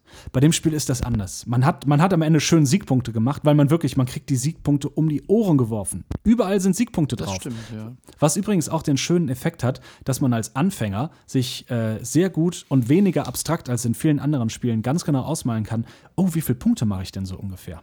Man hat sie ja wirklich immer vor Augen. Und, ähm, und hier bei dem Spiel hat man wirklich das Gefühl, dass man was Kleines, Süßes aufbaut. Man hat das Gefühl, man baut ein kleines Örtchen nach mit ein paar Häusern da drin, ja. mit seinen Feldern, mit seinen Stellen. Denn wenn man diese Aktion macht, und jetzt nochmal ein bisschen in die Mechanik rein, ihr habt vier Arbeiter und ihr könnt Sachen ausführen. Das sind einfache Sachen wie Holz hacken oder Torf stechen oder ihr baut ein kleines Feld, kauft euch einen Flug und dann gibt es noch eine ganz wichtige Sache, die finde ich auch sehr raffiniert. Es gibt die Werkbank. Und mit dieser Werkbank ähm, kann man andere Aktionen verbessern. Zum Beispiel kann man sich eine Axt mehr kaufen. Und jeder weiß, ein, äh, ein Holzfäller mit nur einer Axt kann am Tag nur einen Baum fällen. Wenn man aber jetzt einem Holzfäller eine zweite Axt gibt, mh, dann wird es auf einmal interessant. Der alte Merkspruch, gib einem Mann eine Axt und er kann ein Holz fällen, gib einem Mann zwei Äxte, mh, jetzt wird es auf einmal richtig mhm. interessant. Mhm. So, und, äh, und dann kommt noch dazu, und jetzt kommt noch eine wunderbare Sache, die ich persönlich sehr, sehr angenehm finde. Es gibt nämlich Karren, die du dir kaufen kannst. Und nahezu jede Ressource kann man wenden und hat dann eine höherwertige Ressource. Zum Beispiel aus Holz wird Bauholz, also so Planken. Oder aus Lehm werden Ziegel, mit denen man dann später Häuser bauen kann. Und man darf jederzeit während seiner Runde, darf man eine dieser äh, Waren, zum Beispiel Holz, auf einen seiner Wagen legen umdrehen, weil nämlich thematisch, auch in diesem Spiel von Uwe Rosenberg, wunderbar erklärt, äh, weil nämlich dieser Wagen ähm, diese Ressource wegbringt, tauscht oder einfach bearbeiten lässt. Das heißt, wir schicken unseren Wagen mit ein paar Baumstümpfen oder ein bisschen Holz los und die bringen das zum Zimmermann oder zum Sägewerk und es kommen wunderbare Bauholzplanken zurück. Oder so. eben Lehmziegel. Du kannst aus, aus Rohlehm Lehmziegel, äh, Lehmziegel ähm, Aufwerten, Genau. genau. Oder wir haben unsere Häute, die werden zu äh, Sommerkleidung. Oder aber wir legen auf einen unserer Wagen ein bestimmtes Ziel, zum Beispiel Bremen, das wunderbare Bremen. Und dann können wir nach Bremen etwas liefern. Und normalerweise kriegt man diese tollen Waren, die man umdrehen muss, erst am Ende der Runde zurück. Aber damit kann man sofort alles in Nährwerte umtauschen. Das hat, äh, das ist erstmal für sich eine schöne Mechanik und die macht auch sehr viel Spaß für sich. Das andere Wichtige ist aber, während der andere überlegt, was für eine Aktion er macht, kann ich mich selber beschäftigen damit. Das heißt, es gibt eigentlich keine Downtime. Ich habe die ganze Zeit irgendetwas zu Das tun. stimmt, ja. Das ist wirklich Unheimlich, unheimlich positiv. Und dann kommt nämlich mein nächster Punkt. Das Spiel ist ein Zwei-Spieler-Spiel und es ist auch dafür konzipiert. Und das merkt man. In diesen ganzen anderen, ich meine, viele Uwe Rosenberg-Spiele, viele Worker-Placement-Games im Allgemeinen, lassen sich zu zweit sehr, sehr schön spielen, leiden aber manchmal ein bisschen darunter, dass man so gar nichts voneinander mitbekommt, weil es einfach genug Plätze für seine Arbeiter gibt, die man ausführen kann. Denn die Idee bei einem Worker-Placement-Game ist, ich setze meinen kleinen, sagen wir mal, Onkel Peter zum Beispiel auf den, ähm, auf den Holzfällerplatz. Das heißt, Onkel Peter geht jetzt dieses Jahr Holzfällern. So, und er hat fünf Äxte dabei, also kann er fünf Bäume fällen, wie im normalen Leben. Das kennt jeder. Da kann sich jeder mit identifizieren. So, das Problem ist, das Problem ist, mein, äh, mein Gegenspieler oder Mitspieler, je nachdem wie freundlich man ist, wir sind es nicht, kann jetzt nicht mehr zum Holzfällern gehen. Weil nämlich Onkel Gerd den Wald unsicher macht oder Onkel Peter. So, es sei denn, er nutzt einen anderen Platz, mit dem er eine Aktion kopieren kann. Aber das kostet alles Ressourcen und das gibt einem vielleicht, äh, das verhindert auch, dass man eine andere Aktion kopiert, die man eigentlich machen möchte. Man kommt sich nicht wirklich in die Quere und ich kann auch Leute, die gar nicht so gern gegeneinander spielen, beruhigen. Es hat noch kein einziges Mal in den Runden, die ich gespielt habe, Sinn gemacht, einen Platz zu nutzen, den der andere nutzen will, nur damit er nicht machen kann, was er will. Also es ist kein Spiel, das einen Nutzen davon trägt, dass man gegeneinander spielt. Und das würde auch für mich in dieses Thema aller Erde, wir bauen uns einen Bauernhof, nicht so wirklich passen. Nee, das stimmt. Ähm, klar, irgendwann, gerade gegen Ende, wenn du halt ein bestimmtes Ziel, das du dir gesetzt hast, ähm, noch erfüllen willst, dann ähm, kann es schon mal ärgerlich werden, wenn du dann doch nicht mehr die Möglichkeit hat, hast, äh, den oder den Rohstoff, den du gerade brauchst, herzustellen. Ähm, da kannst du aber natürlich ein bisschen kalkulieren, das vielleicht ein, zwei Runden vorher schon in Gang setzen. Ansonsten kommst du dir recht wenig in die Quere, das stimmt schon. Also, und trotzdem ist es kompetitiv. Ähm, Genau. Am Ende gewinnt derjenige, der die meisten Punkte hat. Und ähm, Äh, Klar, wo du, dir noch, hast- wo du dir noch in die Quere kommen kannst, äh, ganz kurz, ist natürlich auch äh, im Reservoir an möglichen Zusatzgebäuden, die du in deinem Dorf Mhm. platzierst. Da gibt es natürlich jedes Gebäude und auch die, die großen, die viele Siegpunkte ge geben, eben nur einmal. Aber es gibt eben verschiedene Gebäude, die dir äh, viele Siegpunkte geben. Das heißt, wenn der eine jetzt das Gebäude mit 15 Siegpunkten dir vor der Nase wegschnappt, kannst du dir immer noch ein anderes mit vielen Siegpunkten ordern, das dann vielleicht nochmal einen anderen Zusatzeffekt hat, der für dich viel mehr passt. Das kann sein. Genau. Übrigens auch da, schöne Parallele zu Troyes. Auch hier kann man eine Kirche ins Dorf bauen. Ha, wer hätte das gedacht? Ähm, Ja. Genau, aber das ist, das ist ein schöner Punkt und ich glaube, dass dieser Punkt jetzt äh, so zum allgemeinen Spielgefühl Fühl führt, das ich ganz gerne mal ganz grob erklären würde. Und das ist ein Spielgefühl, das man bei einigen Uwe Rosenberg-Spielen hat. Und zwar wird man am Anfang, äh, ich, ich sag einfach mal überfordert. Selbst nach der sechsten, siebten, achten Partie bin ich bei Uwe Rosenberg-Spielen immer so am Anfang, also bei den großen Aufbauspielen, leicht überfordert. Denn man hat 40, 50, 60 oder hier, ich glaube, es sind wirklich 30, wie du gesagt hast, 30 Aktionsplätze und das ist sehr, sehr viel. Das sind sehr, sehr viele Aktionsplätze und man denkt sich, oh Gott, was mache ich denn? Möchte ich zuerst ein bisschen Holz haben? Möchte ich meine äh, Bank, meine, äh, meine Arbeitsbank verbessern? Möchte ich mir ein Schiff kaufen? Möchte ich mir vielleicht, oh, was kann ich denn alles machen? Und das geht so eine Zeit lang. Dann hat man so seine erste Aktion gemacht und es sagt einem niemand, was man machen soll. Und das kann man schön sehen, also äh, schön finden. Man kann aber auch sagen, oh Gott, das wirkt, ich habe jetzt schon Anxiety. Anxiety dabei, wenn ich, äh, wenn ich so viele Aktionen sehe und ich weiß nicht, was ich machen soll. Ähm, man kann sich aber darauf einlassen. Man wird nicht dafür bestraft, dass man einfach mal eben losspielt. Und dann kommt für mich so ein kleiner Absturz im mittleren Spiel, im Midgame, wo ich mir denke, okay, alles, das fühlt sich jetzt alles so ein bisschen schwammig an, nicht wirklich knackig. Ich hole mir jetzt ein bisschen Holz und mache das und das. Ähm, und am Ende des Spiels, so in den letzten, ich würde sagen, in den letzten drei Jahreszeiten, also in den letzten, ich sag mal, acht bis zwölf Aktionen, die man macht, wird das Ganze auf einmal sehr, sehr knackig. Man kommt ins Schwitzen und man denkt sich, okay, ich will unbedingt diese Kirche bauen. Oh Gott, dafür brauche ich noch drei Holz. ah, aber wenn ich Holz haben will, dann brauche ich einen Wagen, um das Holz umzutauschen, weil ich will ja auch noch nach Bremen fahren und mein Wagen ist dann voll. Oh Gott, und dann hätte ich ganz gerne noch Lehm, weil ich will mir noch das andere Haus bauen. Wer das mag, rennt in den Laden und holt euch aller Erde. Dieses Spiel vermittelt genau das. Ihr könnt irgendwie alles machen und am Ende wird es äh, und am Ende kriegt man auf einmal seine Vision. Man kann das Spiel auch sicherlich so spielen, dass man sagt, hey, ich habe Lust richtig dieses Mal die Kirche zu bauen. Für die Kirche brauche ich 30 oder 15, ich glaube 15 Nahrung und dreimal Ziegel und dreimal Bauholz. So, ich weiß also, irgendwann am Ende des Spiels sollte ich darauf hinarbeiten. Oder ihr holt euch ähm, ein Gebäude, das so eine leichte Kombo-Wirkung hat. Zum Beispiel für jeden Entwässerungskanal aus der Handel- und Tee-Erweiterung. Äh, dafür bekomme ich einen, äh, einen Kahn oder einen Flug, mit dem ich dann weitere äh, Felder machen kann. Und wenn man darauf arbeitet, ich würde sagen, konzentriert euch gar nicht darauf in der ersten Partie. Es sei denn, ihr liebt solche Kombos, so Wolfgang-Warsch-Kombos, wo ihr sagt, okay, äh, ich mache fünf Runden lang immer nur eine Sache und dann mache ich eine Aktion und ich werde überschüttet mit Punkten und Aktionsmöglichkeiten und das eine fällt zum anderen. Ähm, kann man so spielen, muss man aber nicht. Man kann auch wirklich plätschern vor sich hinspielen und einfach ein bis zwei Stunden lang sagen, ich habe richtig Lust, ganz locker einen Bauernhof zu bauen. Und wisst ihr was, wenn ich am Ende noch genug Holz für eine Kirche habe, dann baue ich mir auch noch eine Kirche rein. Und wenn nicht, ist okay macht auch so Spaß. Denn irgendwie funktioniert das alles und es macht Spaß, dass die Tiere sich vermehren können. Es macht Spaß, dass man seine Tiere in Ställe umstellt. Und wenn man am Anfang so viele Möglichkeiten hat, dann muss man sagen, dass die am Ende ein bisschen enger werden. Also dieser Korridor an Möglichkeiten, dieses wunderbare Labyrinth, auf das man sich einlässt, dieses Puzzle, dieser Rubik's Cube, der am Anfang 10.000 verschiedene Felder und Drehmöglichkeiten hat und am Ende sind es noch fünf. Und also wenn man diesen Sache, Flow des Sache, Spiels die mir am Anfang beim Spielen, sorry, dass ich reingrätsche, Mhm. äh, aber es passt gerade gut dazu, ähm, was für den Anfang hilft, ist, dass du dir wirklich jede Runde, also jedes Halbjahr äh, überlegst, okay, was will ich jetzt in dieser Runde schaffen? Mhm.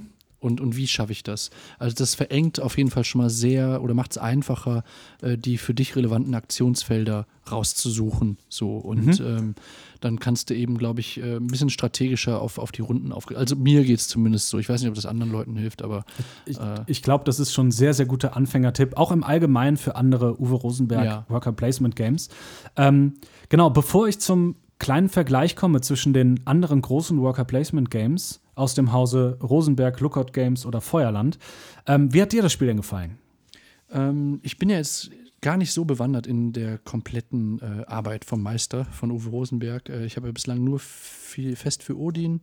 Ähm, ich glaube, Patchwork haben wir zwischendurch mal gespielt und ähm, jetzt eben Ala Erde äh, ausprobiert. Und ich muss ganz ehrlich sagen, und das ist äh, vielleicht überraschend, ich finde Ala Erde bislang am stärksten von allen Rosenbergs, die ich äh, Wow. spielen durfte. Ähm, das hat aber weniger mit den Mechaniken zu tun, als dass mich das äh, Spiel thematisch unfassbar catcht. Also ich fühle mich halt wirklich äh, in diesen Ort, in diese Zeit äh, reinversetzt und äh, habe wirklich das Gefühl, ein Dorf aufzubauen und Handel zu betreiben. Ähm, wenn, wenn das auch alles sehr rudimentär natürlich dargestellt ist, also gerade dieser Handelsaspekt, ich weiß nicht, wie es sich in der Erweiterung anfühlt, wenn du dann auch noch ähm, Schiffe hast, die dann in entferntere Städte reisen, um dort Handel zu treiben und, und Tee dazu kommt. Ähm, ich finde trotzdem, also das ist für meinen Geschmack genau das richtige Spiel. Ich mag die Illustration, ich mag die äh, Bandbreite an Möglichkeiten, also dieses über, über, das ist ja schon ähm, Überfluss an, an Möglichkeiten, was du pro Runde machen kannst. Und das liebe ich aber an solchen Spielen. Also du kannst dir wirklich deine eigene kleine Taktik, du kannst sie äh, zurechtlegen, du kannst jede, jedes Halbjahr überlegen, okay, was will ich jetzt schaffen, wie mache ich das, okay, hier mache ich das so und mache ich erst das, und dann geht das einfacher. Und es ist so ein bisschen, es ist wirklich äh, auch nicht stressig, dieses Spiel. Es macht einfach Spaß, mit diesen, ähm, mit äh, äh, den, den Figürchen zu spielen, mit den Plättchen zu spielen. Das sieht schön aus. Ich mag das, ich mag das Design. Eine, einige mögen sagen, es ist vielleicht ein bisschen bieder, aber für mich ist es genau richtig für diese Art von Spiel. Also ich, ich mag es einfach so. Das ist eine sehr gefühlige Antwort. Ähm, ich kann gar nicht so jetzt groß spieltheoretisch erklären, warum jetzt gerade dieses Spiel, aber das ist eins, das mich gecatcht hat auf jeden Fall. Hundertprozentig. Ähm, ganz kleine, An äh, kleine Anmerkung zu Tee und Handel. Die Erweiterung bringt noch Tee und diese Schiffe mit ein und bringt noch ein paar mehr Grundgebäude. Die und auch äh, das eben Spiel. Destinationen, ne? Also ich habe gesehen, Genau. wie London und sowas ist dann dabei. Da kannst du dann Also genau, das, das erreichst du mit deinen Handelsschiffen. Genau. Genau, das kannst du damit machen. Und äh, wichtig ist einmal, ähm, also hauptsächlich geht diese Erweiterung in die Breite. Man kriegt mehr vom Gleichen. In die Tiefe geht sie an folgender Stelle. Und zwar bekommt man mit T eine Möglichkeit, die Aktion seiner Arbeiter zu verbessern. Mit einem normalen T darf man so tun, als hätte man eine Axt mehr. Denn auch da weiß jeder, ein Handwerker mit zwei Äxten kann zwei Bäume füllen. Aber ein Handwerker mit zwei Äxten und einem T in der Hand kann drei Bäume fällen. Und das, ich habe das äh, mit einem befreundeten Zimmermann äh, und Handwerker und äh, hier äh, Baumfäller ist, glaube ich, die Stellenausschreibung besprochen. Was das ich in, in der Anleitung zum Grundspiel äh, ja auch so mochte, ist, dass teilweise auch, äh, darüber haben wir schon beim ersten Spiel gesprochen, dass ja auch erklärt wird, warum eine Mechanik so und so funktioniert. Beispielsweise, Genau. wenn du ein Fuhrwerk äh, herstellst im, in, in aller Erde, dann musst du ein Pferd verlieren. Und dann steht halt so schön in der Anleitung mit drin, naja, der thematische Hintergrund ist der, das wird jetzt sozusagen dieses eine Pferd aus der Zucht abgezogen und kann jetzt nur noch als Fuhrwerk äh, fungieren. Und ähm, das könnte ich mir eben auch vorstellen, ohne jetzt die Anleitung zu äh, Tee und Handel gelesen zu haben, aber dass die thematische Erklärung dann wahrscheinlich eben ist, ja, ein Arbeiter, der dann eben abends noch seinen Tee gemütlich trinkt, der ist dann irgendwie auch nochmal produktiver oder sowas. Und sowas mag ich einfach. So ist es. Ja. Und äh, es ist ja auch geschichtlich äh, richtig so. Äh, dazu bekommt man übrig ein, äh, übrigens ein 36-seitiges Booklet zu der Geschichte von Ostfriesland und daneben Anmerkungen, inwiefern sich das in den Spielmechaniken widerschlägt. Dieser Service. Und das, und das ist übrigens genau diese Detailverliebtheit, die man diesem Spiel anmerkt. Und das ist eine Detailverliebtheit, die ist halt einfach äh, bei einem Kaverner, da geht es um imaginäre Höhlenzwerge, die ihren kleinen Bauernhof aufbauen, schwierig reinbringt, weil es keine realen Höhlenzwerge gibt oder gab, über die man ein 36-seitiges Booklet schreiben könnte. Auch jetzt wieder, wir müssen aufpassen, dass wir uns mit der Höhlenzwerg-Community nicht anlegen. Und von denen, ich, ich, hab, ich sehe jetzt schon kommen, dass wir auf der nächsten Essener Messe von einer äh, Sphalanx an äh, Zwergäxten angegriffen werden und dahinter der Bogenschützenverein Schwemmingen steht und uns Halle äh, 8, man abschießt. weiß es, man weiß es. Es, es, es wird gefährlich, aber ihr könnt euch vor, wir kommen nicht unvorbereitet. So. ähm, und ähm, genau, und bei Odin äh, das andere, ja, da gab es eine, äh, eine Wikinger-Erklärung dazu, da gab es im Anhang auch eine Erklärung, aber wie du eben auch gesagt hast, mich holt das Wikinger-Thema schon irgendwie ab. Aber irgendwie nicht so sehr wie das Thema von Ostfriesland und hey, das ist mein kleiner Bauernhof. Und das mit den Höhlenzwergen, ich finde, Caverna ist ein gutes Spiel. Aber es nimmt mich thematisch überhaupt nicht mit. Ich weiß, das ist eine Abgrenzung zu nicht mehr. Ah, na. Das wird ein Horror, diese Folge zu schneiden. Ja, ich merk's. Aber ich habe dich gerade einfach gar nicht mehr gehört, noch nicht mal mehr abgehackt. Deswegen- Scheiße. Ja. Hörst du mich jetzt wieder gut? Ja, wir, wir, wir waren bei, dich hole ich das Wikinger-Thema nicht so sehr ab. Ich mach mal ganz kurz was. Ich gehe mal ganz kurz in ein anderes Internet.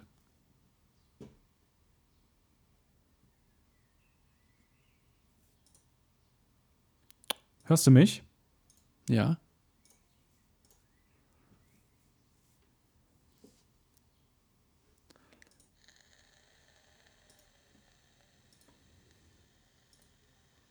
Hallo? Hello? Ja, jetzt müsstest du mich hören. Jetzt bin ich im guten Internet.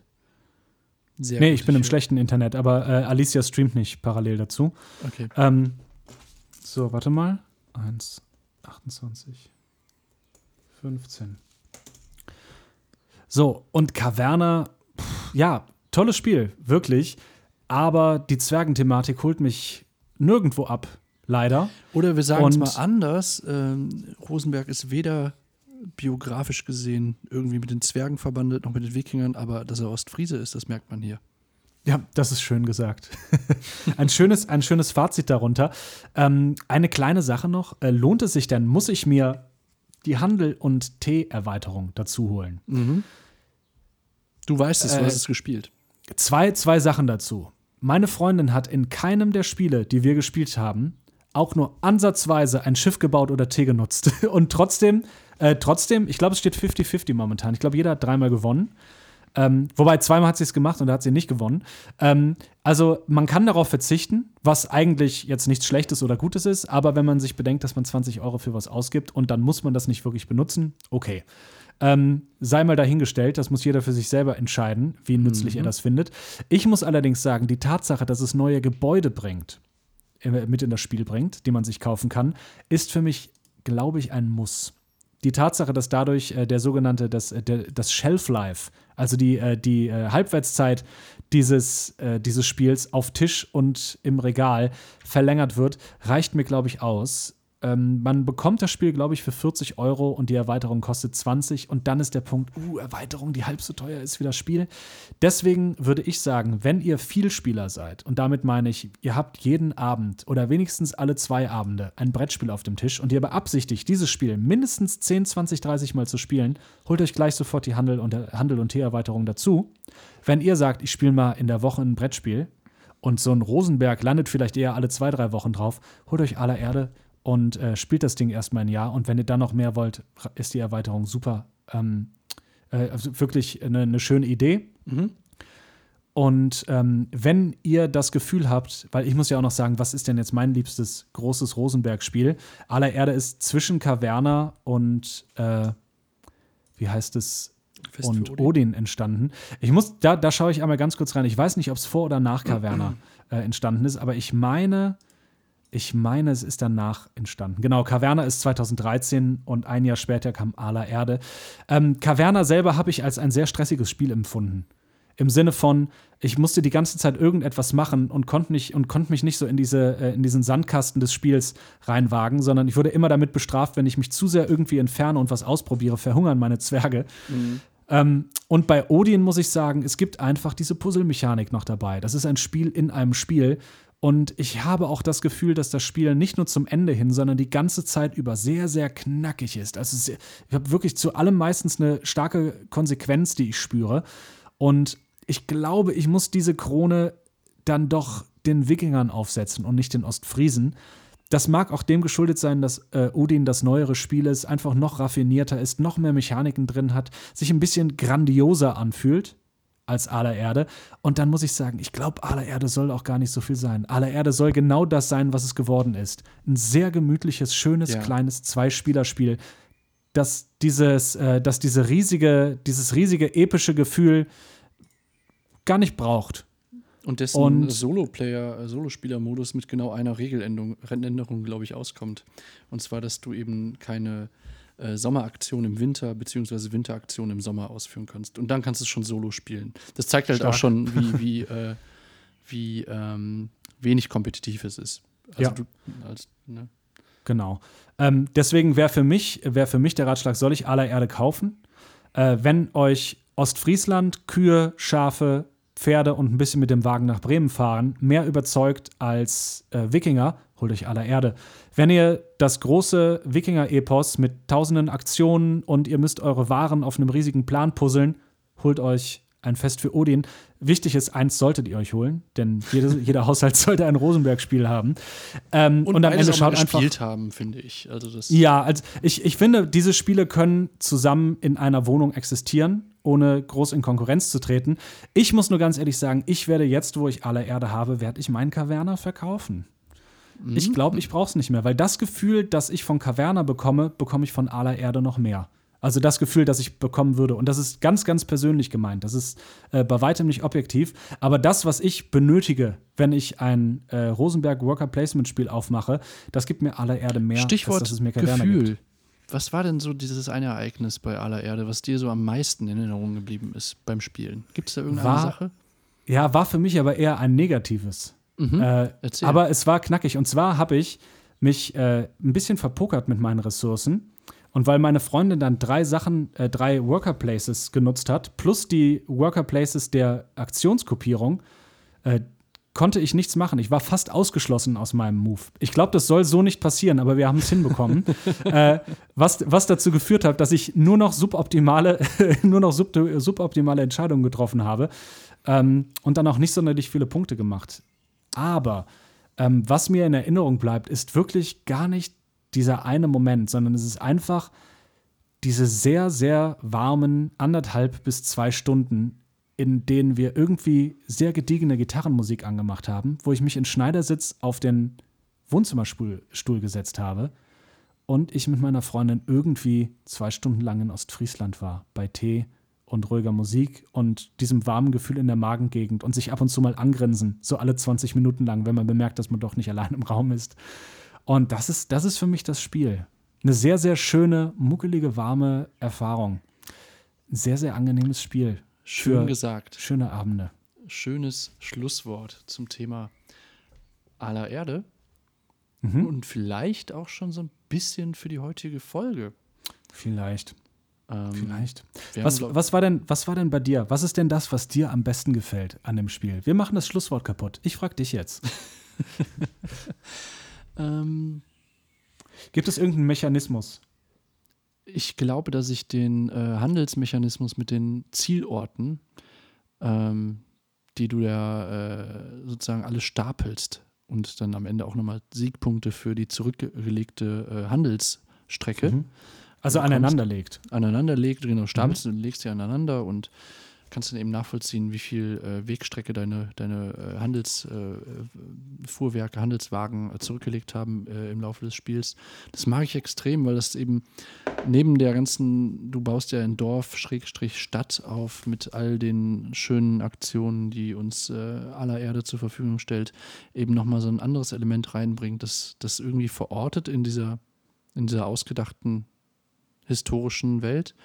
Ähm, und ich mag es einfach, dass diese Vorstellung, dass da dieser kleine Ort Aal ist und von dem aus ich jetzt äh, in die etwas größeren norddeutschen Städte Dinge transportiere, das holt mich irgendwie wahnsinnig ab. Also auch wenn das irgendwie sehr, sehr simpel klingt, wenn man es erzählt, aber ich mag das extrem und ich habe mir auch immer so bei den äh, Spielen das Ziel gesetzt, ja, ich will diese Wegstrecke ausfüllen, ich will das Mhm. schaffen, obwohl es jetzt erstmal so rein punktetechnisch gar nicht so viel Sinn macht, aber indirekt schon, weil um das zu schaffen, musst du ja dann auch eben alle Plättchen äh, einmal aktivieren, also alle Zielplättchen und die geben ja auch Punkte und um das zu schaffen, musst du auch dein, dein Dorf ausbauen. Also wenn du sozusagen das als ein, ein Ziel machst, dann ähm, kommen die Siegpunkte nebenher automatisch dazu, möchte ich jetzt einfach mal so sagen. Genau. Ja, Und das, und das, ist übrigens auch was Schönes. Genau, Ja. man, man, man muss nicht, denn Siegpunkte sind ja eigentlich nur dann in Spielen für mich thematisch problematisch, wenn man am Ende nur noch die Statistiken sieht, nur noch diese Punkte. Und hier hat man das nicht. Hier macht es irgendwie Sinn, dass eine Kuhhaut ein Siegpunkt wert ist und wenn man die Kuhhaut in Kleidung umwandelt, verwandelt, wie es die Ostfriesen gemacht haben, ein Volk der Magier, ähm, dann, bekommt man, dann bekommt man zweieinhalb Punkte. Und das ist schön, das macht, das ist angenehm. Und deswegen gibt es für mich auch nicht diesen einen Moment. Es gibt keine, es gibt keine, in Anführungszeichen, spannenden Momente in dem Spiel, die jetzt die große Entscheidung davontragen. Am Ende wird es sehr, sehr spannend.